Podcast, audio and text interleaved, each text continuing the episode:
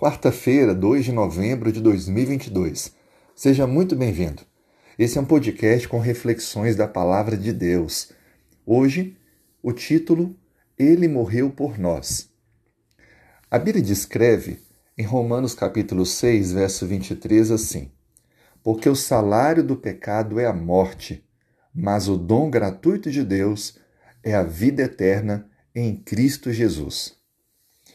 O salário do pecado é a morte, ou seja, tudo que se ganha desobedecendo a Deus é a morte eterna.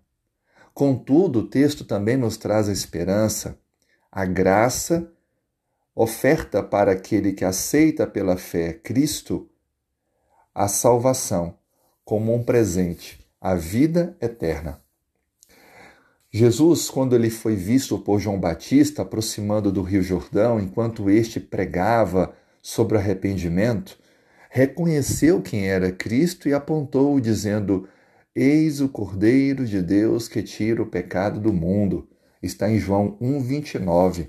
Ou seja, todos os sacrifícios de cordeiros que foram feitos até aquele momento apontavam justamente para Jesus, que veio para dar a vida por nós.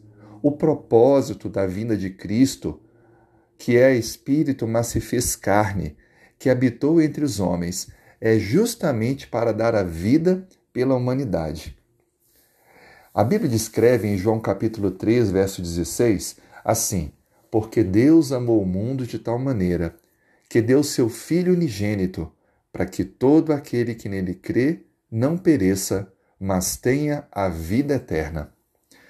Esse é o maior de todos os presentes para mim e para você, Jesus. Deus nos concedeu em Cristo a salvação, o perdão de todos os nossos pecados. Ele morreu em nosso lugar. A penalidade que nós merecemos foi transferida e paga por Ele. E é por Ele que devemos viver e avançar em nossa jornada. Por isso que somos chamados de cristãos, porque cremos na salvação por meio de Cristo e pela fé tomamos posse desse grande e maravilhoso presente, que nos molda, nos transforma a vivermos como ele viveu, de maneira obediente ao Pai, fiel, amorosa com o próximo e submissa. Assim sendo, o oferecimento voluntário de Cristo prova o seu amor perfeito, pleno, desinteressado. E é esse amor que ele implanta em nós, para que nós vivamos com esse sentimento transformado, puro em nosso viver. O amor de Cristo por nós nos deve constranger, motivar a viver uma vida centrada em Jesus. Por isso, embora não mereçamos, Cristo morreu em nosso lugar. Isso significa que nós somos muito preciosos para Deus. Você é precioso, é preciosa para Deus. Aceite esse plano da salvação. Renove a entrega da sua vida a Cristo e peça a Ele para transformar o que for necessário, fazendo de você uma bênção para a glória e honra do Senhor. Vamos orar?